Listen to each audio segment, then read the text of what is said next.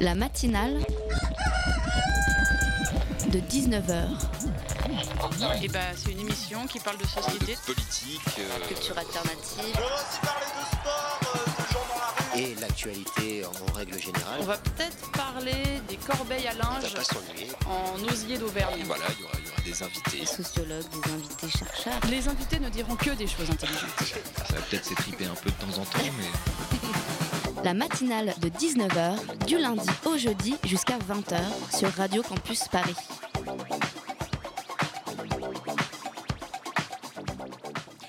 On dit souvent que tout vient à point à qui sait attendre. Dans le cas de la PMA, de la procréation médicalement assistée, c'est particulièrement vrai. Le Comité consultatif national d'éthique, le CCNE, a posé mardi les jalons de la future loi de bioéthique en se prononçant pour l'extension de la PMA aux couples de femmes et aux femmes seules.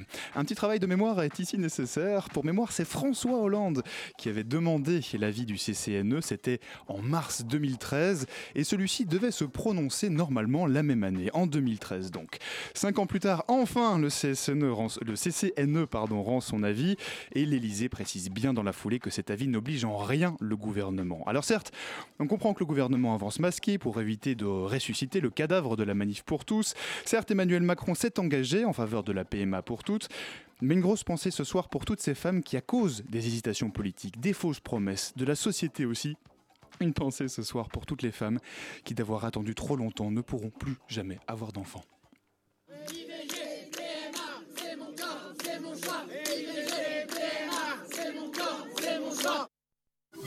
La matinale de 19h, le magazine de Radio Campus Paris.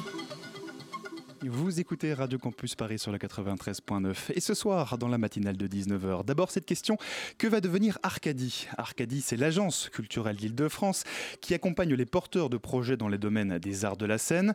Sauf que euh, le 12 septembre, Valérie Pécresse, présidente du conseil régional d'Île-de-France, a dissous l'agence culturelle. Alors que va-t-elle devenir Que vont devenir ses projets aussi, ses salariés? On en parle ce soir avec Pierre Martel notamment, ainsi qu'avec Hélène euh, Thomas. Il est Pierre Martel qui est porte-parole, euh, qui est porte-parole, et Hélène Thomas qui est chargée de communication à Arcadie. Et puis on jouera avec les trésors de la langue française en deuxième partie d'émission, avec un livre Crapoussin et Niguedouille. Et on sera avec deux amoureux des mots, vous l'aurez compris, qui publient un livre sur ce sujet. On sera avec un des deux, du moins Laure de Chantal. Ce sera à 19h30. Bienvenue à toutes et à tous. C'est la matinale de 19h. I'm ready. Let's do it right now, right here. Come on. Right. Same as last time, remember? Your crowd control. I'll handle employees.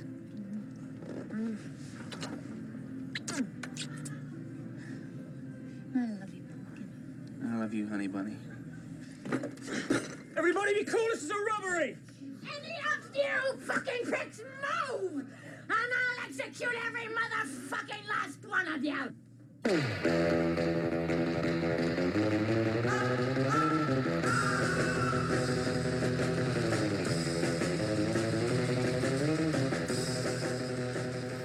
aurez reconnu peut-être la voix de Valérie Pécresse, enfin non, la, la voix de l'actrice qui joue dans Pulp Fiction. Très bonne introduction parce que brutale, inconséquente et irresponsable, ce sont les mots des salariés d'Arcadie qu'on a pu lire dans un courrier faisant suite à la décision de Valérie Pécresse de retirer la région du financement d'Arcadie. Une décision qui remet en cause l'existence de cette agence qui accompagne depuis 2003 les acteurs de la création en Ile-de-France. Bonsoir Pierre Martel. Bonsoir. Et bonsoir Hélène Thomas. Alors Pierre Martel, euh, je l'ai dit, hein, vous êtes euh, un- l'un des représentants du personnel d'Arcadie. Hélène Thomas, vous êtes euh, chargée de communication pour Arcadie. Et puis avec moi également au studio Anouk de la rédaction de Radio Campus Paris. Bonsoir Anouk. Bonsoir. Alors Pierre Martel, euh, Pierre Martel, Hélène Thomas, d'abord cette question, où en est la situation aujourd'hui à Arcadie? Officiellement, elle existe toujours cette agence? Exactement. En fait, euh, Valérie Pécresse n'a pas dissous l'agence, comme euh, vous l'avez dit au tout début, mais vous vous êtes rattrapé après. Euh, elle a euh, décidé de se retirer du, de l'établissement. L'établissement, en fait, il est composé de deux partenaires publics que sont la région Île-de-France d'une part et l'État qui ne sont pas à parité de financement, c'est-à-dire que la région finance 90% de l'activité de l'établissement et l'État 10%. Euh, à ce jour, on a rencontré plusieurs élus, dont Valérie Pécresse, Agnès Evren, qui est la vice-présidente à la culture de la région Île-de-France. On avait aussi un rendez-vous avec la directrice régionale des affaires culturelles d'Île-de-France, donc l'État en fait, ce matin. Et la situation, elle est toujours euh, floue dans la mesure où des annonces sont faites, mais aucun acte n'est encore pris les solutions techniques euh, qui doivent faire suite à ces annonces euh, ne sont même pas encore euh, écrites et ne nous sont pas proposées en tant que salariés. Alors on va revenir du coup sur les, conséquences hein, de, cette, de cette décision de, Valérie Pécresse, mais d'abord comment est-ce que vous l'avez appris cette décision? Ça a été très brutal en fait. Exactement, c'est comme apprendre son licenciement en lisant Le Monde, c'est-à-dire qu'on a appris par un communiqué de presse un soir la décision via une lettre qui a été publiée par Valérie Pécresse. Dans Newstank, qui est un, média culture. Voilà, mercredi 12 euh, septembre au soir, euh, l'info tombe. Donc je vous laisse imaginer euh, ce que ça peut faire dans une équipe où aucune préannonce, aucun, aucun signe annonciateur même? Non. non. rien du tout. En fait, tout ça découle d'une procédure de recrutement infructueuse, c'est-à-dire que leur Arcadie se retrouvait sans directeur depuis mai 2017. On a un directeur par intérim et euh, logiquement, après tout ça, on enclenche une procédure de recrutement. Donc l'État et la région se mettent d'accord sur ce qu'on appelle un cahier des charges, qui permet de définir en fait le périmètre d'action de l'établissement, comme l'envisagent les deux tutelles principales. Ensuite, on fait appel à des candidats qui rédigent des projets. Sur la base de ces projets, l'État et la région s'entendent sur un des candidats pour qu'ensuite ce candidat soit proposé au conseil d'administration pour prendre la direction de l'établissement. Sauf que là Sauf que là, le 26 juin dernier, le conseil d'administration a rejeté le candidat qui était présenté, c'est un vote aux deux tiers des voix des membres du conseil d'administration, donc il, n'a pas recueilli les deux tiers des voix. Euh, pour ma part, euh, si je dois avoir un avis là-dessus, je trouve que le projet manquait de manquait d'ambition par rapport au cahier des charges qui était donné. Et très logiquement, du coup, quand, quand, le candidat ne recueille pas les deux tiers des voix, on procède à l'infructuosité de la candidature, qui doit ensuite relancer un appel à candidature. Ça, c'était fin juin. L'été passe, patatras, début septembre, vous connaissez la suite. C'est-à-dire que nous, on s'attendait à ce que le, Conseil régional et l'État reviennent vers nous euh, à l'automne pour euh, faire le point sur la situation, nous proposer des solutions euh, et qu'on puisse voilà, relancer un recrutement et, poursuivre les objectifs de l'établissement et ses missions. Alors la région aujourd'hui concrètement elle finance à hauteur de, alors vous l'avez dit, 88%, c'est ça, exactement. Arcadie, donc ça fait 5 millions d'euros. La région, Valérie Pécresse, déplore de, je cite, n'avoir voix de n'avoir voix au chapitre sur rien, ni le budget, ni les orientations, ni les missions de la structure. Et c'est pour ça qu'elle se déclare que la région va se retirer du financement d'Arcadie. Est-ce que vous comprenez euh, ce reproche? Alors, du coup, Arcadie, c'est ce qu'on appelle un établissement public de coopération culturelle. C'est la forme juridique de l'établissement. Dans tout ça, on entend le mot coopération, c'est-à-dire entre deux partenaires que sont la région et l'État. La région et l'État, jusque-là, elles sont mises d'accord sur un cahier des charges il y a eu des négociations, sans aucun doute. Euh, on a cru comprendre qu'il y avait des points d'achoppement parfois euh, sur certaines missions de l'établissement. Où la région prend quand même 88% du budget, c'est tout de même euh, c'est important quand même. Bien sûr, mais après dans les organismes comme les EPCC tels qu'ils existent, il y a quand même une notion de mise en de, mise en enfin pas de mise en adéquation, mais de complémentarité des politiques publiques l'État a ses politiques publiques dans un coin, la région a ses politiques publiques dans un coin, tout ça fonctionne sur un territoire qui est le même, l'île de France.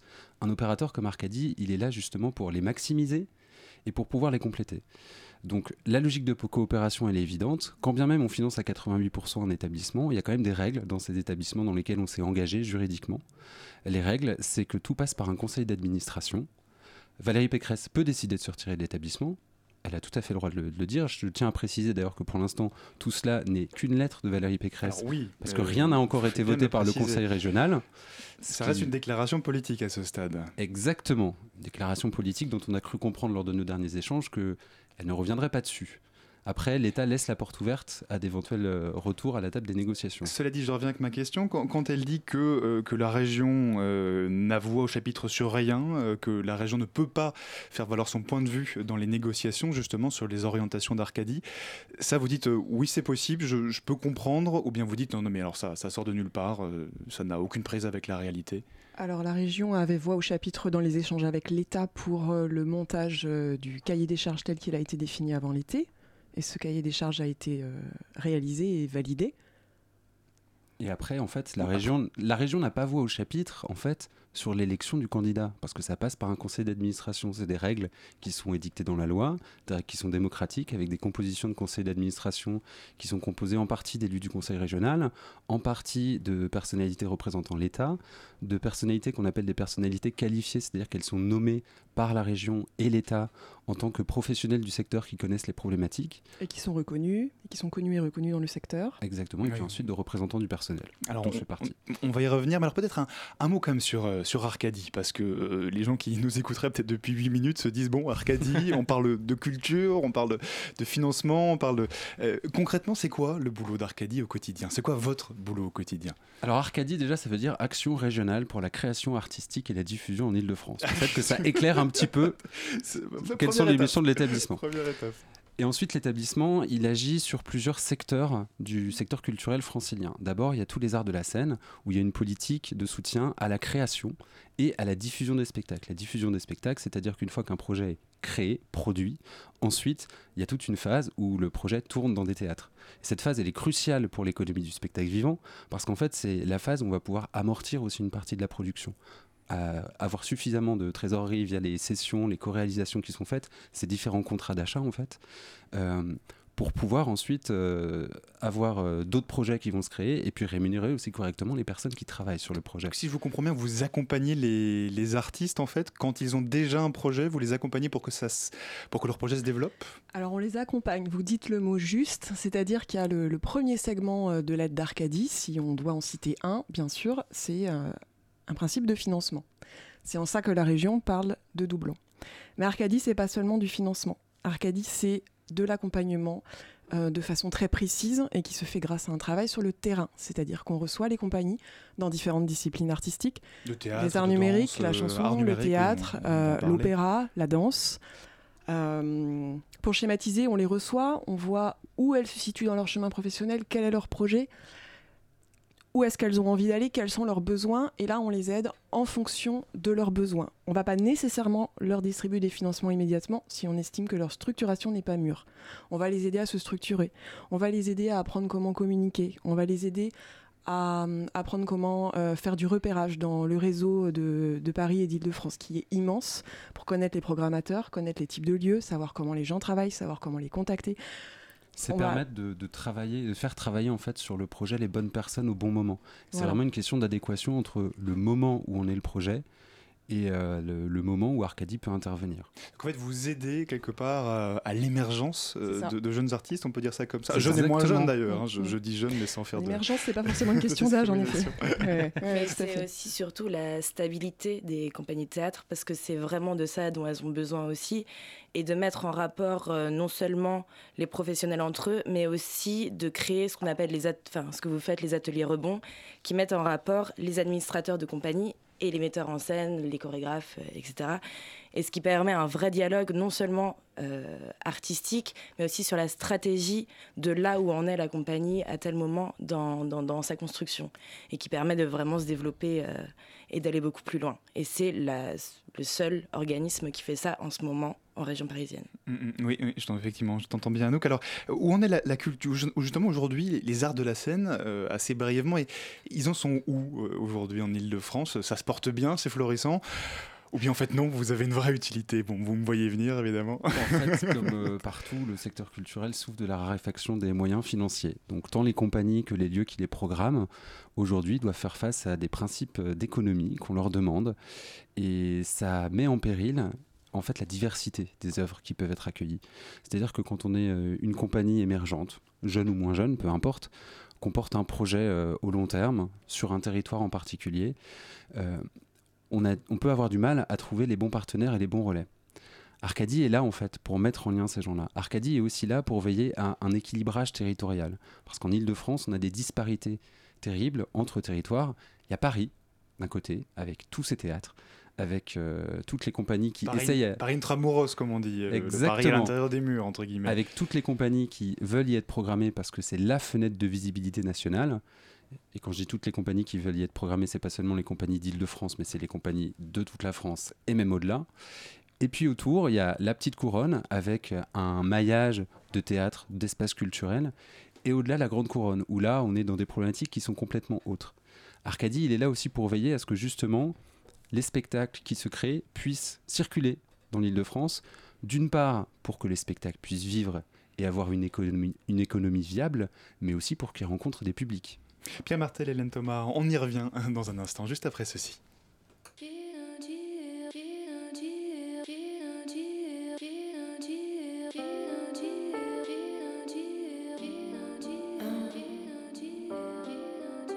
Jalousie, jalousie. Nuance avec parano. De pas grand chose, mais pourquoi s'entremêler? Entre lui et moi? C'est. Plutôt déplacé et frustrant, car jalousie, ton nom est bien trop joli.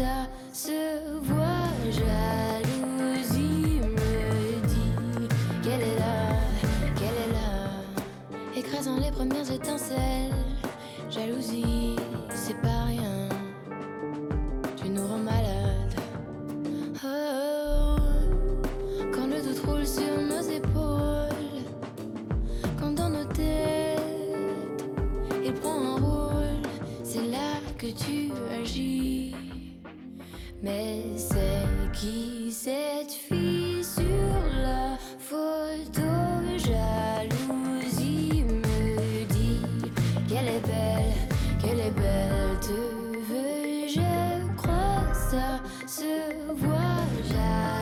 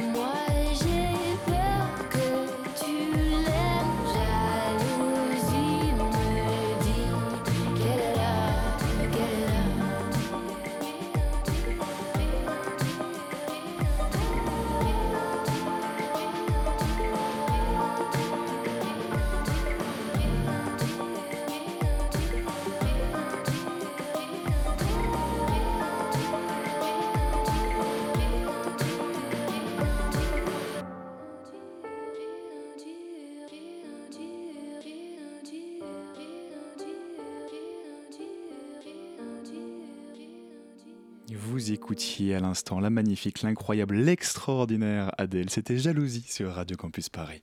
La matinale de 19h du lundi au jeudi jusqu'à 20h sur Radio Campus Paris. Angèle, pardon, mon réalisateur me corrige à l'instant. Elle est belge par ailleurs. Écoutez-la.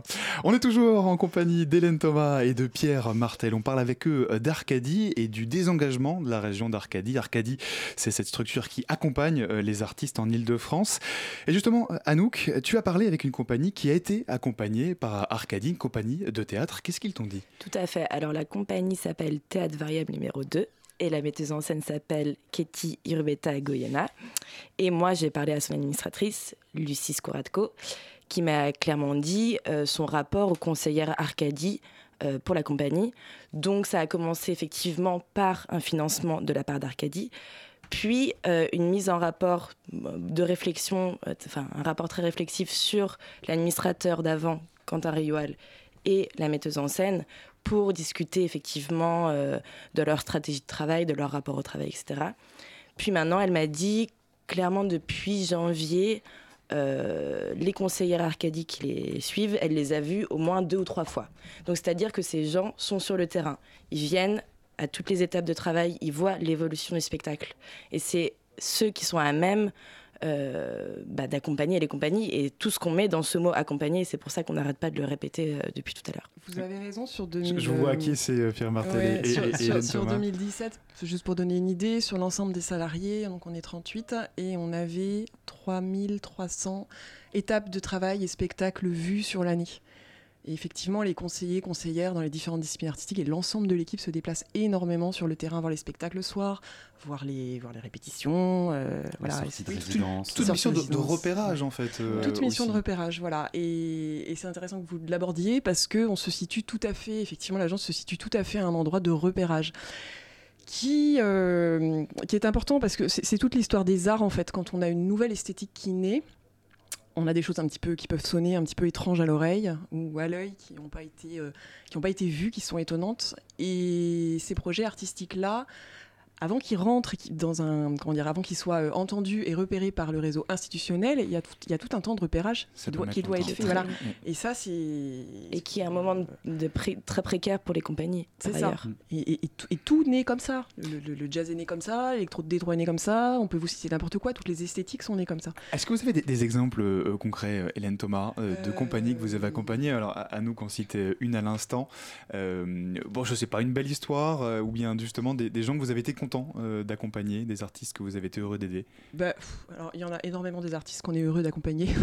j'imagine, c'est Qui votre travail depuis on a 2003. Des milliers d'artistes qu'on est extrêmement heureux d'accompagner. Euh, non, pour donner une idée des gens qui sont un petit peu connus, on a aidé Joël Pomera dans ses débuts. Évidemment, maintenant on l'aide plus. Euh, il, a plus il a plus besoin Tant de mieux nous. pour lui, dans un C'est- sens. Dans les artistes chansons, on a aussi aidé euh, Jeanne Haddad, Allemande de la Simone. Enfin voilà, c'est des personnes qui aujourd'hui ont fait leur chemin dans, le secteur, mais qui à un moment ont besoin d'un relais en fait. Ce relais s'appelle, je le tiens au présent, s'appelle Arcadie. Alors aujourd'hui, euh, Arcadie est- existe toujours, vous faites bien de le dire. Cela dit, on ne sait pas trop ce que ça va devenir. Euh, la région se désengage du financement, c'est quand même 88% du financement de la structure. Euh, aujourd'hui, concrètement, vous ne savez pas de quoi l'avenir sera fait Alors, ce que nous annonce la région, c'est que les missions d'Arcadie vont être reprises entièrement à la région Île-de-France avec les 38 salariés qui composent l'établissement. Sauf que Jusque-là, super. Ça serait super si c'était réaliste. Nous, nos craintes, c'est qu'une collectivité comme la région Île-de-France, étant soumise à beaucoup de contraintes juridiques et réglementaires, elle ne puisse pas faire ce que fait Arcadie aujourd'hui, qui nécessite en fait une souplesse de gestion, une réactivité, et comme le dit Hélène, euh, un temps de travail sur le terrain de repérage. Et d'autre part, pour ce qui est des salariés, là, il y a une autre inquiétude. Il y a eu d'autres organismes associés culture de la région qui ont pu fermer, comme le Festival d'Île-de-France, qui était euh, un festival musique savante, musique du monde, qui rayonnait un peu sur euh, vraiment tout le territoire de l'Île-de-France. Et et très, dans- très loin, hein, ouais. ouais, et dans des lieux un peu insolites. Et l'Ariam, qui fin, qui fin 2016 a été, euh, a été, été supprimé. liquidé par la région. Et l'Ariam, qui était une association qui s'occupait en fait de la formation des professeurs dans les, dans les conservatoires, professeurs de musique. Euh, Aujourd'hui, on constate que parmi tous les salariés qui composaient ces organismes, il y en a très peu, je crois qu'ils sont quatre, qui travaillent aujourd'hui à la région Île-de-France, alors que la région avait dit on fera attention aux salariés. Parce qu'en fait, il y a d'une part une situation de pourrissement qui est installée, qui fait que les salariés euh, se remettent en recherche d'emploi ailleurs, ou bien n'ont pas envie d'aller travailler pour la collectivité qui est responsable de la situation de pourrissement. Et ensuite, qu'il y a aussi des, des méthodes qui sont violentes, avec des licenciements, avec des fermetures qui se font en trois mois, avec aucun dialogue engagé avec les salariés. Ça, c'est un autre sujet, mais en tout cas, c'est un sujet qui va nous préoccuper, euh, malheureusement, je le crains, dans les mois à venir. Mm, mm. Alors Pierre Martel, vous, êtes porte-parole, l'un des porte-parole euh, du, personnel euh, d'Arcadie. Euh, Aujourd'hui, vous vous dites quoi? Vous constatez quoi pour bien comprendre C'est que c'est en fait une une situation politique, euh, que c'est une en fait un comment dire, ce sont des décisions politiques, c'est une orientation euh, politique. Je rappelle que c'est que hier c'était la gauche en coalition qui était au pouvoir à la région, aujourd'hui c'est la droite. Vous vous dites, euh, bon, bah, c'est l'orientation politique qui été décidée Valérie Pécresse a annoncé depuis le départ qu'elle avait quelque chose euh, auquel elle voulait mettre fin, c'était les organismes associés, donc qui sont ces associations, établissements publics qui sont subventionnés par la région, mais qui ne sont pas directement la région, parce que ça coûte de l'argent. Ça coûte de l'argent aux Ah contribuables non, l'argent franciliens. Non Ah non, ce gros mot, pas à cette antenne Oui, on s'en Et doute. que tout est réduit à des problématiques d'argent où en fait les... ceux qui occupent les emplois derrière, qui font des missions, qui sont sur le terrain, ne sont vus que comme des chiffres. Euh, notre inquiétude, elle est là. Euh, notre inquiétude, elle est sur le fait qu'on casse un outil qui est efficace et qui est reconnu par les professionnels du spectacle. Il y a même une pétition en cours qui, à ce jour, compte plus de 6500 signatures, si je ne m'abuse. 892. Ah, la mise à jour est exacte. Euh, donc, la casse d'un outil qui a prouvé toute son efficacité, qui certes doit s'adapter parce que le secteur euh, évolue, qui, euh, dans, les, dans les, orientations voulues en matière d'éducation artistique et culturelle, doit aussi investir ce champ-là. C'est déjà investi depuis de nombreuses années via une mission de médiateur dans les lycées à Arcadie qui se déploie dans, dans 33 lycées d'Île-de-France et qui permet en fait à des, projets culturels de naître dans ces lycées, portés par les équipes pédagogiques ou par les élèves. Euh, un autre dispositif qui est un dispositif d'éducation à l'image qui s'appelle Passeur d'images, qui mène des ateliers, qui mène de la sensibilisation dans les quartiers des politiques de la ville. Tous ces dispositifs-là aujourd'hui qui sont hébergés par Arcadie, c'est ceux qui sont menacés dès demain et dès 2019 parce que la grande crainte qu'on a, c'est que pour 2019, le budget d'Arcadie, on ne sait pas du tout s'il existera ou pas. On a un aussi, petit mot peut-être de, de- de euh, Nemo, ouais, ce- voilà. cet événement grand public, parce que du coup Arcadie accompagne des artistes, mais vous avez aussi quand même euh, des événements qui sont entre guillemets accessibles à tous. Alors, on a un événement effectivement qui est grand public qui s'appelle euh, Nemo Biennale internationale des arts numériques Paris-Île-de-France. C'est son nom complet. Euh, la Biennale Nemo, l'événement est né il y a, il y a 20 ans. On prépare actuellement la troisième édition de l'événement sous sa forme biennale. C'est-à-dire un événement qui dure entre 4 et 6 mois et qui est organisé dans plus de 50 lieux à Paris en Île-de-France. Ces lieux sont des partenaires, c'est-à-dire que les programmations qui y sont tenues sont créées en échange entre euh, Arcadie euh, aux arts numériques, euh, Gilles Alvarez et les programmateurs, les directeurs des lieux. Donc ce sont des co-constructions artistiques, ce sont des co-constructions financières, étant donné que la prochaine biennale est prévue à partir du mois d'octobre prochain. Évidemment, elle a, sa, sa construction est largement entamée. Octobre 2019, je Pardon. précise. Pour être- Merci pour Pierre. C'est parce qu'à la communication, on est déjà très très avancé sur le sujet. Un petit, un petit mot peut-être rapidement sur le, le- le paysage euh, de, de la culture, de- des artistes aujourd'hui en Ile-de-France. On se disait un peu en préparant l'émission, c'est il y a des grandes disparités, on, on vous l'évoquiez un peu aussi tout à l'heure. Euh, ça dépend vraiment d'où on se situe en fait. Bah, ça dépend de. En fait, l'Île-de-France regroupe euh, un tiers des acteurs du secteur culturel déjà. Donc c'est énorme en termes de représentation. Exactement. Euh, avec des disparités entre les compagnies. Il y a des compagnies qui ont les moyens en fait, qui sont Quand je dis qu'on les moyens, c'est pas qu'elles sont riches, hein, c'est qu'elles sont structurées pour aller chercher les fonds, pour aller chercher euh, les appels à projets auxquels répondre. Il y a des compagnies qui n'ont pas encore ces, ces pratiques-là euh, qui intégrées dans leur structure et qui elles ont besoin en fait d'acteurs qui les accompagnent, qui les amènent vers les bonnes personnes au bon moment. Euh, Aujourd'hui, on voit que la, la circulation des œuvres, elle est complexifiée par ce que tout le monde observe dans le secteur, beaucoup de création, peu de diffusion. C'est-à-dire qu'il y a beaucoup de projets qui sont produits, mais avec très peu de dates derrière pour être vus dans les théâtres. Et très peu d'argent. Et très peu d'argent. Et le fait d'être peu vu dans les théâtres et d'avoir peu de dates, ça pose un problème par rapport à la viabilité économique des spectacles. Vous restez optimiste sur euh, la suite des événements? Pierre Martel, Hélène Thomas? L'optimisme, je pense pas qu'il est de mise aujourd'hui derrière ce micro. Après, euh, moi, ce que j'espère surtout, c'est que les professionnels du secteur, qui sont très très très nombreux et qui sont très très très divers, il y a des compagnies, il y a des lieux, il y a des chercheurs, il y a des, il y a des enseignants qui portent des projets pédagogiques, euh, que puissent aussi s'emparer du sujet pour dire quelle est l'utilité d'un opérateur comme Arcadie pour eux, qui construisent la culture en Ile-de-France tous les jours. Et, euh, et évidemment, les publics, alors nous, euh, c'est compliqué parce qu'on a une action qui n'est pas prioritairement euh, vers les publics, nous on s'adresse prioritairement aux professionnels, mais néanmoins les publics, c'est ceux qui peut-être demain ne verront pas dans les théâtres qui sont à côté de chez eux les œuvres qu'Arcadie accompagne. Et c'est aussi pour le public du coup que vous travaillez. Merci beaucoup Pierre Martel, Hélène Thomas, vous faites partie d'Arcadie et vous avez lancé une pétition pour sauver euh, cette agence, pour sauver Arcadie qui compte aujourd'hui, vous l'avez dit, hein, 6892 signatures. On mettra bien sûr euh, le lien dans le podcast de l'émission. Merci Alors, beaucoup ce sont également les à nous. qui ont cette pétition. À très bientôt. Et c'est les artistes qui l'ont lancée. Merci pour la, merci pour la précision. On mettra quand même le lien. Bonne soirée à vous. Merci encore d'être venu.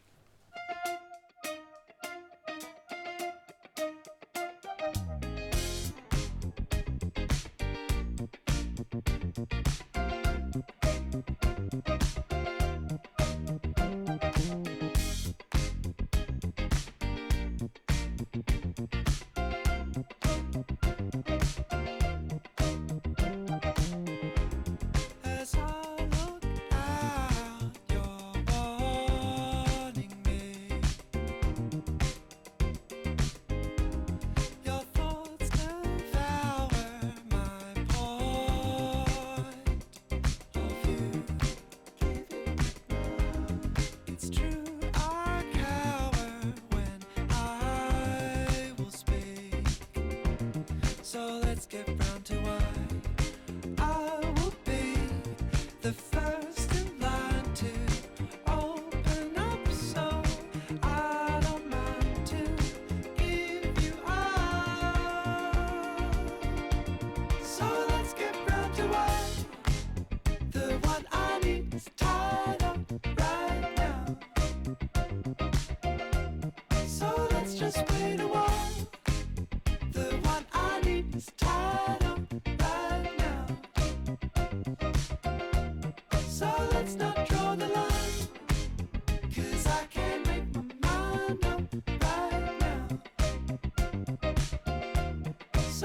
just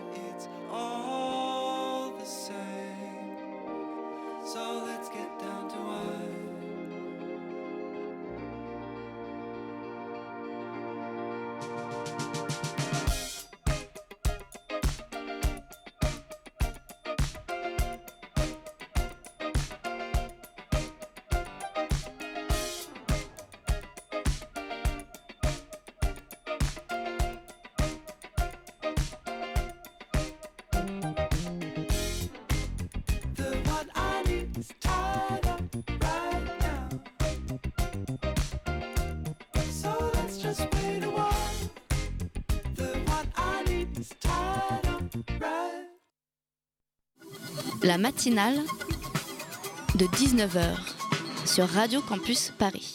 Et vous écoutiez à l'instant Parcells de Type Right Now sur Radio Campus Paris. Jetons maintenant, si vous voulez bien, un œil sur la rentrée sociale. Celle-ci rime parfois avec sanctions, en tout cas en ce qui concerne les cheminots impliqués dans les mouvements de grève du printemps dernier.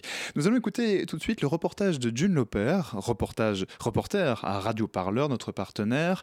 Elle a tendu le micro à l'un de ces professionnels du rail visés par un conseil de discipline lors d'un rassemblement de soutien devant la de l'Est. C'était le 13 septembre dernier. Nicolas, 36 ans, de Lille. Donc on est aujourd'hui jeudi 13, donc euh, on est à mon conseil de discipline. C'est dû aux grèves qu'il y a eu euh, donc, euh, nationalement à la SNCF avril, mai, juin. On est là aujourd'hui parce qu'on a commis des faits euh, de grève, des faits de vol, des faits de destruction, des faits liés à mon boulot. En fait, je suis mainteneur de, électricien euh, à la SNCF. Par exemple, on a fait un envahissement à la direction régionale et j'ai permis l'envahissement parce que euh, grâce à mon badge, je peux passer un peu partout. J'ai badgé, ça laisse des traces et donc ils me reprochent d'avoir utilisé mon, outil de travail à des fins de grève. Ça, c'est un exemple. Moi, j'ai assumé euh, le fait d'avoir badgé parce que voilà, euh, j'aurais très bien pu dire je me suis fait voler mon badge, quelqu'un l'a utilisé à mon insu.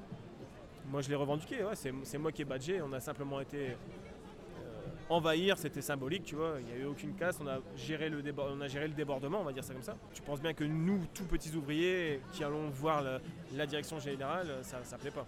Donc c'est ça qui va le faire payer, ni plus ni moins. Au début, on était donc dans le licenciement pur et simple. Et à force d'arguments et, surtout euh, le fait de mouiller la direction, parce que la direction été présente ce jour-là et n'a rien fait en fait. Et, euh, et concrètement, c'est une faute de leur part. Ils sont un peu dans l'embarras, donc ils ont descendu ma sanction éventuelle. On va essayer encore de la, de la descendre là aujourd'hui, mais au début, on était parti sur une radiation, pure et simple.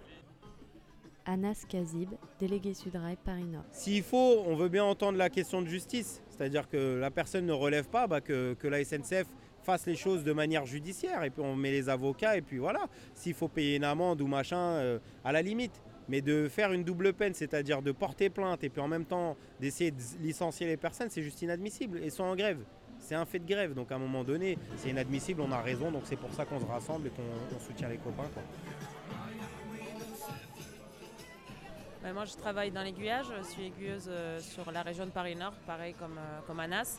On a des informations selon lesquelles il y a euh, autour d'une cinquantaine de conseils de discipline et de sanctions, de menaces de sanctions en tout cas contre des grévistes, dont euh, une dizaine à peu près euh, sur des menaces de radiation, c'est-à-dire le licenciement. C'est pas un hasard, hein, ils n'ont pas commencé les conseils de discipline au milieu de la grève des trois mois quand les cheminots étaient mobilisés. Ils ont attendu les vacances pour pouvoir justement euh, lancer les conseils de discipline et commencer à criminaliser tous les grévistes. Là, on est face à une politique globale de, l'entreprise, une politique nationale qui vise les grévistes. En fait, euh, ça fait système. En fait, la boîte, elle veut se faire des grévistes pour pouvoir appliquer sa réforme ferroviaire. Comprendre que c'est, c'est une pratique habituelle, c'est aussi comprendre que ça touche pas que à la SNCF. Là, on, regarde, on parlait des postiers tout à l'heure. Et voilà, pour nous, il s'agit aussi pas seulement de regarder ce qui, se passe à la SNCF, mais essayer de voir aussi ailleurs, dans d'autres secteurs, euh, des travailleurs qui se battent, qui essaient de relever la tête, comment on essaye de se coordonner et de regrouper en fait tous ceux qui, euh, voilà, qui, euh, qui, essayent de, tenir tête et qui font face à la répression.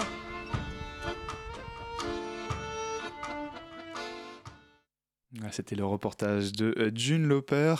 Malgré les sanctions disciplinaires, la lutte continue donc pour ces cheminots qui continuent de s'opposer au pacte ferroviaire. Ils seront d'ailleurs dans la rue pour euh, la grande mobilisation interprofessionnelle du 9 octobre prochain. C'est une actualité à retrouver sur radioparleur.net, notre partenaire. C'est l'histoire d'un petit puceau tout mou comme les chocs au fond de l'Orbonne. Il plane à 10 000 et tu sens le malaise en lui. Son blaze, c'est Charbon-Vary. Il rencontre une petite zouze campagnarde pas dégueulasse. Elle s'appelle Emma. C'est elle le héros. C'est Madame Bovary. Donc là, tu as résolu la première énigme du père Fouras. Du père Fouras. Vous aurez reconnu peut-être la voix de Jean Rochefort. Ils sont des milliers de mots à s'être endormis tapis dans notre mémoire. Ah, ils sont porteurs d'une histoire, notre histoire. Nous allons partir à la découverte des trésors de la langue française. Et si vous le voulez bien, pour ce faire, nous avons un livre, Crapoussin et Niguedouille, et une amoureuse des mots, Laure de Chantal. Bonsoir à vous. Bonsoir. Je vous voyais réagir pendant l'extrait de Jean Rochefort. Oh, il se trouve juste que c'est associé à un très bon souvenir pour moi parce que le texte avait été écrit par les bolosses euh, des belles lettres et j'ai eu l'occasion à maintes reprises de travailler avec eux et, et d'apprécier leur humour et surtout leur, leur manière très fraîche d'aborder la langue française et qui est une chose euh, qui me tient à cœur et qu'on a essayé de faire avec Xavier euh, dans ce livre. Alors votre livre, donc, euh, donc vous êtes euh, une des deux, une des co-autrices. voilà, donc vous êtes le héros, on peut dire ça. Avec moi également en studio Cine de la rédaction de Radio Campus Paris. Bonsoir Cine. Bonsoir Alban. Alors, euh, lors de Chantal, dans ce livre, vous passez par euh, toutes les catégories. hein. Il y a le boire, le manger, le pouvoir. Puis à chaque fois, on a des mots euh, que vous euh, définissez, que vous recontextualisez. Le- but, c'était quoi? C'était d'évoquer tous les aspects de la vie? Chapitre par chapitre? Ah, le but, c'était avant tout de se faire plaisir avec euh, la langue française, parce que euh, bah, on s'en sert tous les jours. On utilise très très peu de mots pour euh, parler, et on, on a en nous, dans notre esprit, des trésors de poésie, de cocasserie, de grivoiserie, pour employer des mots qu'on n'emploie pas forcément tous les jours. Et euh, on voulait les faire partager et faire découvrir. Et justement, parmi toutes les appellations que vous répertoriez, vous avez choisi crapoussin et niguedouille pour illustrer votre livre. Alors expliquez-moi déjà leur définition et pourquoi eux et pas d'autres. Alors, euh, le crapoussin d'abord. C'est dur à prononcer d'ailleurs. Crapoussin. Alors, un crapoussin, bon, on le retrouve dans la. On s'est servi d'extraits de, de grands auteurs, on le retrouve chez Zola, le crapoussin, mais euh, on le retrouve aussi, euh, si, bon, pour les gens qui ont des enfants, euh, dans, la chambre de leurs, enfin, dans la chambre de leurs enfants, parce que le crapoussin a deux directions. Bon, quand on l'entend comme ça à l'oreille, et souvent c'est comme ça pour ces mots, si ce n'est pas l'étymologie, c'est leur, leur sonor- sonorité évoque déjà un peu ce qu'ils sont. Alors le crapoussin, c'est un peu le un mélange. teasing est affreux là. Allez-y, je vous donne allez, le crapoussin. Le crapoussin, c'est un peu un mélange entre un poussin et un crapaud. Vous êtes d'accord? Et de fait, il a un peu les deux sens. C'est-à-dire qu'un crapoussin, ça va être euh, oh, ce gros type un peu libidineux, qui a du pouvoir, qui va abuser de vous, euh, essentiellement. c'est- Bah, macho. euh, Macho dégueu, quoi. Plutôt un peu, euh, un peu vicelard. Le, Un le- crapoussin, quoi. Un, un crapoussin, il déborde un peu de partout, il transpire. euh, yeah. Alors ça c'est pour le crapoussin et un nigdouille. Et, euh, et donc l'autre définition pour crapoussin, c'est donc du côté crapaud, le monsieur libidineux, et du côté poussin, euh, ben effectivement, si vous avez euh, des enfants, quand ils sont petits, ben, ils sont très très poupons, euh, on dirait un peu des petits crapauds. Donc le crapoussin, c'est à la fois le vieux monsieur un peu, enfin l'homme d'un certain âge un peu vicieux, et puis euh, le petit enfant à qui on avait envie de dire range, range ta chambre. Ça peut être les deux. Alors ça c'est pour crapoussin et pour nigdouille. Alors Nick Douille, on l'a pris parce que euh, ben, Nick Douille, c'est un peu un héros de la langue française. C'est euh, le Bourville de la langue française. C'est le, grand benet, euh, un peu gentil, un peu, un peu enfantin, qui accompagne très bien le crapoussin qui, lui, est vicieux et teigneux. Hum, hum, hum. Alors je, vous cite un bref extrait. De l'andouille, le nigdouille garde quelque chose de rondelard et de joyeux. Il chante la fête, la fête au village où l'on danse le, le, le rigaudon au son de la fanfare locale. Dodu et douillet, le nigdouille évoque la campagne, la joie de vivre et la cuisine française. C'est presque du théâtre en fait votre livre. C'est-à-dire qu'en l'écrivant et puis en jouant avec ces mots et puis bon en discutant avec euh, Xavier Mauduit, ces personnages, enfin ces mots, c'est un peu comme des personnes pour nous. Parce que déjà, ils, naissent à une époque euh, définie, une époque historique, donc ils ont leur, leur couleur euh, temporelle, un peu leur couleur locale, parce que souvent c'est des mots qui sont issus d'une certaine province. Donc c'est un peu les petits, mots provinciaux qui, euh, qui arrivent au bout d'un moment dans le dictionnaire, dans une époque. Et puis après, ben, comme les gens, ils sont pleins d'activités. On les entend partout, ils sont à la mode, ils sont toutes les fêtes. Puis ils vieillissent et ils deviennent un peu euh, désuets. Ils sont un peu mis euh, sur la touche. Et puis ils s'endorment. Mais à la différence des gens, ils ne meurent pas vraiment. Et ils restent dans le dictionnaire ils ressortent comme ça, euh, ils renaissent euh, avec des fois un sens un peu différent à plusieurs siècles ou plusieurs années d'écart. Le meilleur exemple de ça, c'est un mot euh, qui est donné donc Littré, Littré qui est le grand faiseur de dictionnaire euh, 19e, qui, prend, qui donne comme définition au mot daron, il dit petit baron, mot vieilli, désuet. Alors le daron, à l'époque, donc au 19e, c'est un mot, c'est très très vieux jeu. Alors que bah, quelques années, enfin quelques années, quelques siècles plus tard, ça a rené pour désigner bah, celui qui a du pouvoir sur vous, donc votre père, Ah, c'est extraordinaire. à tel oui. point que me- ben, voilà, mon daron, maintenant, euh, c'est c'est commun. Il y a même une revue qui s'appelle Le Daron, enfin Les Darons. Et justement, vous nous parlez de contexte historique et de siècle. Est-ce que ce livre, c'était l'occasion de- d'explorer les tréfonds de la langue française après la dictée, une histoire fascinante que vous aviez déjà sortie avec Xavier en 2016 Ah bah tout à fait, on a un peu prolongé euh, la dictée, ça avait un côté plus historique et puis euh, plus euh, académique. Mais on s'est dit effectivement dans les dictées, il y a tous ces mots un peu, un peu rares. Et on s'est aperçu que dans ces mots rares, il y, en avait, il y avait des trésors et des trésors à, à découvrir. Est-ce qu'on peut dire que quelque part c'est une sorte de, dictionnaire des mots endormis? Euh, Est-ce que ça serait une bonne définition pour ce livre? Alors, il y a déjà plein de dictionnaires et euh, on l'a pas du tout classé comme un dictionnaire. On voulait au contraire que ça soit par euh, champ sémantique pour en faire un peu des balades dans des contextes. Et en plus, c'est vrai que certains de ces mots sont des mots un peu, enfin, qu'on n'emploie pas tous les jours, un peu difficiles. Donc, c'était important qu'ils apparaissent tous dans le même contexte pour qu'on puisse savoir et au moins retenir, à défaut de retenir toutes les définitions, de retenir euh, que tel mot euh, était, enfin, les brindes ou les brins ou les, les chopines, c'était dans le vocabulaire de la boisson, euh, le gouliafre, la ribotte, dans le vocabulaire de la boisson et puis de la, hum, du manger. Et justement, il y en a tellement de définitions. Quels ont été vos critères pour choisir les mots? Parce qu'on imagine bien qu'il est difficile, voire impossible de tous les mentionner. Ah bah oui, surtout qu'il y a plus de 60 000 mots dans un dictionnaire. On s'est fait plaisir, en fait. On a pris ceux dont on... bah, il y a eu plusieurs choses. Il y a, eu ceux qu'on trouvait euh, beaux. Il y a eu en très grande partie ceux qu'on trouvait drôles. Et les deux étant croisés avec l'idée qu'il fallait que ce soit des mots qui mériteraient un peu qu'on les ressorte. Parce qu'ils sont chouettes. Regardez Daron, c'est quand même... euh, c'est tout de même bien pratique.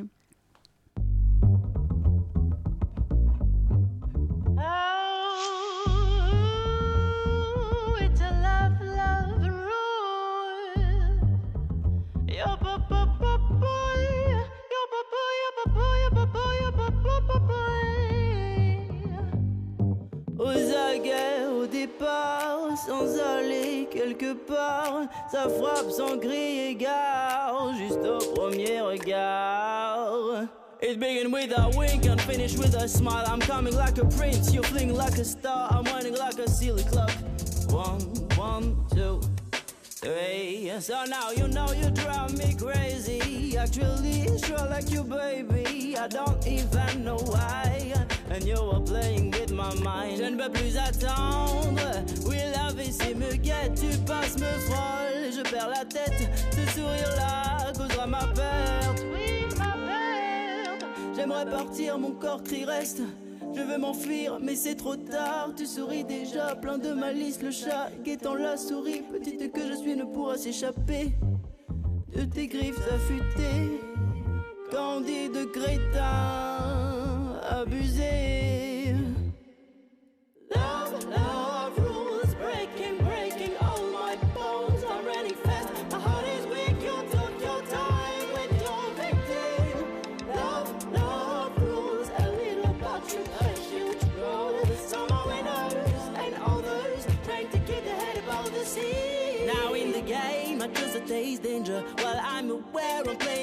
Tough one, that bite on red big apple, deep trap, branches. Pourquoi la chute à ce coup si divin? Je jouis de l'échec, de ce spleen sans fin. Mes émotions sans pâle me font vivre, ivre d'avoir un cœur si fou, si libre.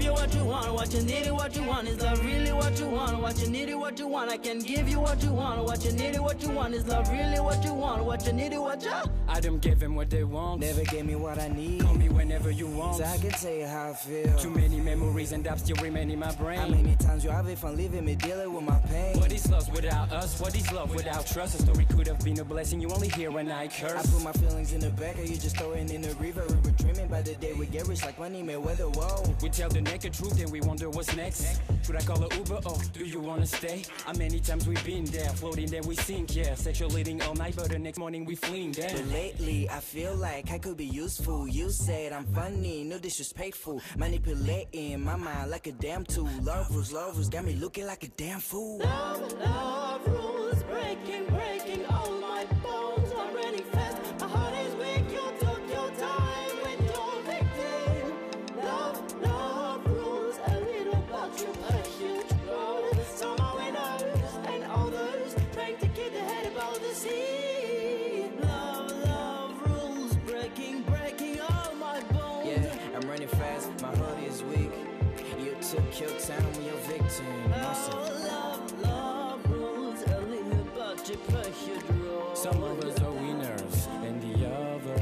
keep their head above the sea.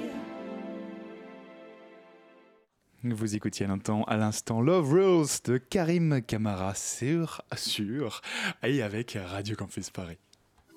La matinale de 19h sur Radio Campus Paris. Vous écoutez Radio Campus Paris sur le 93.9. On est toujours en compagnie de Laure de Chantal, une des euh, co-auteurs de- du livre Crapoussin et Niguedouille, la belle histoire des mots endormis. Et il y a un petit extrait que j'aimerais vous faire écouter. Alors, il s'agit de Patrick Modiano qui avait euh, dit ça après la remise de son prix Nobel de littérature en 2014. C'est tout de suite. Euh, il y a aussi un- une chose très mystérieuse, c'est que euh, on peut pas être le lecteur de ses propres livres, malheureusement. Donc, on a toujours une vision un peu confuse et parcellaire de, de ce qu'on vient d'écrire. Et justement, qu'est-ce que vous pensez de cette affirmation? Est-ce que lorsque vous pratiquez l'écriture à deux, vous êtes chacun le lecteur et la lectrice de l'autre pour avoir plus de recul? L'autre auteur, c'est euh, Xavier Mauduit. Xavier hein, Mauduit, je, oui, voilà, je oui. le reprécise. Euh, c'est tout à fait, c'est tout à fait ça. C'est très agréable euh, de travailler en binôme, surtout avec Xavier Mauduit. Euh, parce qu'effectivement, on écrit et puis on est toujours très fébrile de savoir si c'est bien et tout, et d'avoir la, la parole de l'autre qui répond et qui dit ben voilà, à tel endroit, ça serait bien, moi ça me fait penser à ça et tout. Euh, c'est très très porteur, ça donne énormément de confiance en fait. Et puis euh, en plus, on a la chance de travailler. J'allais dire quasiment, euh, c'est comme si on avait un cerveau à deux, vous voyez, parce qu'on pense un peu aux mêmes choses au même moment et tout, avec un, un- même humour aussi, sans doute. et oui, voilà. Alors ça, pour moi, c'est une grande chance parce que euh, comme je suis une, une femme, il y a certaines blagues que je peux pas me permettre, mais avec euh, Xavier, là, tout est permis et on peut se lâcher un petit peu. Voilà. Alors quand même, euh, Laure de Chantal, est-ce qu'il n'y a pas un côté un peu euh, mortuaire ou nostalgique euh, dans votre démarche? Parce que par définition, une langue, ça vit et ça meurt. Chaque année, il y a des mots qui sortent du dictionnaire. On le disait durant la pause musicale, on en parlait ensemble. Et puis, il y a des mots qui rentrent au dictionnaire. Vous, vous choisissez de parler des mots dont plus personne ne parle. Euh, pourquoi, pourquoi des mots dont plus personne ne parle et pas des nouveaux mots, des mots qui arrivent? Oh bah les mots dont plus personne ne parle, c'est simplement pour leur, euh, pour déjà pour les transmettre. Et puis euh, pour permettre aux gens de, de se faire leur propre vocabulaire, leur petit trésor de mots, parce que la parole donne un pouvoir et une poésie incroyable. Et si vous connaissez des mots que euh, peu de gens connaissent, mais qui sont faciles à comprendre, tout de suite, bah, ça vous donne énormément de pouvoir euh, sur l'autre. Alors c'est très visible dans le sens de, dans le vocabulaire politique. Quand vous avez un homme politique qui euh, va vous sortir du, chapeau euh, carabistouille ou euh, perlimpinpin ou abracadabrantesque, tout de suite, Pour ne citer que quelques, pour, pour ne citer quelques que les... citations de présidents de la ne République citer par que le les passé trois, ou ne cit- actuel. ne citer que les trois derniers, oui, passés au- un jour hein, forcément. hein. Mais euh, Ça donne du pouvoir, les mots. oui, et puis même, euh, bon, ça peut être le pouvoir politique, mais ça peut être le pouvoir euh, pour séduire. hein. Euh, si vous dites à, une, euh, à la personne que vous voulez séduire, euh, vous en êtes au dernier aller, euh, passons à l'émoire. Bah, c'est quand même plus joli que euh, on va à l'hôtel ou vient dans ma chambre ou le, la, la table de la cuisine est là. Enfin, vous voyez, c'est euh, ou euh, je sais pas, vous pouvez répondre ah ce soir tu m'as emparadisé. Ah, c'est magnifique. joli, On Bah, est conquis à côté J'aime du bien le micro. mais- ah de, de- de soulagement, mais oui, voilà, c'est magnifique, on est tous d'accord. Ouais. Et moi, justement, en parlant d'amour et, et d'érotisme, on, et d'érotisme, pardon, on observe qu'un bon nombre de mots endormis font allusion au corps humain, que ce soit par la connexité avec la nourriture, ou encore son physique et ses passions, comme le terme calipédique, par exemple, que j'ai beaucoup aimé. Et ce que vous pourrez peut-être définir, et ma question c'est, est-ce que cela s'explique? Alors, calipédique, c'est très simple. Alors là, c'est un mot un peu étymologique. Euh, calipédique, c'est euh, qu'elle est belle fesse. Euh, et ensuite, euh, qui peut faire de beaux enfants. Ah oui, voilà, c'est cette Voilà. définition que, que Ah, j'avais vue. ah, ah. Et justement, est-ce qu'il y a vraiment des prérequis pour faire de beaux enfants ou tout n'est que les jambes? Pardon? Y a- vraiment des Si vous voulez que je vous explique, je pense que quand même vous devez savoir.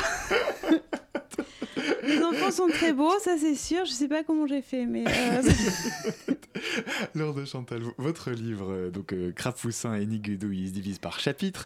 À chaque chapitre, en fait, on a, euh, alors, bah, en, plusieurs parties d'abord. Ça passe par les gens, l'amour à bras le corps, mais que fait la police aussi? Puis à chaque fois, dans chacun, chacune de ces parties, on trouve différents mots. Par exemple, dans le chapitre Mais que fait la police, on trouve rail, roussin, coqueur, licteur ou encore abcher. Et puis vous définissez les mots. J'ai cru comprendre que le chapitre Mais que fait la police, ça vous parlait particulièrement. Oui, parce qu'il y a un mot que j'aime beaucoup, parce que c'est vraiment le voyage des temps, le voyage des mots. Des fois, c'est pas vraiment contrôlé, donc ça, met en branle la mythologie et euh, l'histoire collective. C'est le pandour, le pandore, qu'on peut retrouver dans certains vieux films. euh, on dirait attention, voilà, euh, voilà, voilà les pandores. Il y a certains de ces mots qui ont été particulièrement utilisés par Audiard. Donc, euh, si vous êtes des amateurs d'Audiard, vous allez les, re- les reconnaître. Donc, le pandour, à l'origine, c'est un pillard qui vient de Hongrie donc plutôt du côté, on va dire, des, des méchants. Mais c'est tellement des bons pillards qu'ils ont été réutilisés réemployés dans les Pays-Bas comme mercenaires. Et après, quand ils sont arrivés en France, ils sont devenus policiers. Et enfin, voilà. Donc, euh, jusqu'à devenir les Pandores. C'était les fait, méchants devenus les gentils. voilà, c'est une forme de rédemption, ou alors on, on peut le voir de deux façons. Soit c'est une forme de, de rédemption par le vocabulaire, soit bon, bah, pour être un bon gendarme, il faut quand même avoir été un ancien voleur. hein, donc Alors, au commencement... l'interprétation est, est libre. Voilà, effectivement, on laissera à chacun des auditeurs et auditrices le soin d'interpréter. Au commencement de votre livre, vous glissez d'ores et déjà Nous avons l'œil humide en pensant à tous les mots qui n'ont pas été retenus et qui gonflent toujours dans les bras de Morphée. Si vous pouviez en revifier un de ces mots endormis, ce serait lequel? Euh, parmi les mots, euh, bah, moi j'aime beaucoup, euh, c'est pas le mot le plus joli, mais il a vraiment une utilité, c'est le terme de dugazon. La dugazon, c'est d'abord ça a été une personne et elle a laissé son nom euh, à, un mot. Donc c'est une ancienne euh, cantatrice qui a eu plusieurs rôles, qui a eu plusieurs carrières dans sa vie. Et c'est vraiment pour désigner euh, ben, la bonne copine. Vous voyez La femme à qui on peut se confier, qui est vraiment la, bonne camarade. Et je trouve aussi, dans dans ce dictionnaire, dans ce livre, on a essayé de mettre en avant des mots sur la condition féminine. Et il faut reconnaître qu'il n'y a pas énormément de mots pour dire d'une femme qu'elle est à la fois euh, bon, bah, bien et intelligente. Donc du gazon, c'est j'aimerais bien qu'il revienne, et euh, aussi pour dire une femme, euh, une femme d'esprit. En fait, les mots sont à chaque fois porteurs d'histoire. En fait, quand, quand- quand on vous entend sur chacun euh, des mots que vous évoquez, on peut raconter toute l'histoire derrière, tirer le fil en quelque sorte. Bah oui, surtout qu'il y en a beaucoup qui viennent de, de personnes ou alors de- d'événements historiques un peu précis ou d'immigration, de peuples. Enfin, Vous avez dû faire beaucoup de recherches justement pour euh, retrouver un peu le, le fil, l'histoire de tous ces mots. Euh, ouais, quand même. Oui, on n'écrit pas quand même un livre à 300 pages dans, dans- dans un Eh oui, mouvement. oui, oui. Et c'est mais c'est parfois pas trop, pas, c'est parfois pas compliqué ou, im- ou impossible parce que concrètement, quand on recherche l'histoire d'un mot comme ça, euh, où est-ce qu'on va euh, Il suffit pas, il suffit pas plus d'ouvrir un regarde dictionnaire comme hein, pour le coup. Ah bah, il y a quand même des dictionnaires qui sont très très bien faits. hein. Je parlais du littré. Vous avez aussi euh, le, le thésaurus de la langue française où il y a un- là il y a en plus c'est un accès libre sur euh, c'est en accès sur internet très facilement. Vous avez toute l'histoire du mot, la lexico, l'étymologie et vous voyez quand il rentre dans la langue française et puis comment il se déforme, enfin et, comment il arrive euh, il arrive jusqu'à nous. Votre livre s'appelle euh, Crapoussin et Niguedouille. Une dernière question très rapide, Sine Alors, euh, moi, est-ce que vous triez les sources? Par exemple, Daron, aujourd'hui, il est dans l'argot, dans le dictionnaire, et pourtant, il est dans le langage courant. Alors, est-ce que vous triez les sources quand vous recherchez l'étymologie? En quelques mots, lors de Chantal Euh, Est-ce qu'on trie les sources, c'est-à-dire? C'est-à-dire, Daron, aujourd'hui, il est dans le, lang- le langage courant, mais en recherchant sur Internet, on, pense que c'est un mot vieilli, par exemple? Bah, c'est-à-dire que là, c'est très très simple pour Daron. On regarde dans Littré et euh, Littré indique que, le mot est peu usité. Il donne l'étymologie qui vient de baron. Donc le daron, c'est en fait le, le dé qui est à l'envers, quoi, et euh, qui devient le baron devient le daron pour pas avoir dire mon baron. Donc on trie quand même. Votre livre, alors de Chantal, s'appelle Crapoussin et Niguedouille, la belle histoire des mots endormis. C'est chez Stock, qui est votre éditeur, et c'est extrêmement drôle. Merci beaucoup d'être venu nous voir. Voilà, c'est déjà tout pour aujourd'hui. Si vous avez manqué une partie de cette émission, vous pourrez la retrouver en podcast d'ici quelques minutes sur le site de Radio Campus Paris, radiocampusparis.org. Merci à Bettina pour la préparation de l'émission et à Hugolin pour la réalisation. Restez bien connectés, bien sûr, sur Radio Paris pour la suite des émissions. On se retrouve lundi avec la matinale. Bonne soirée à tous.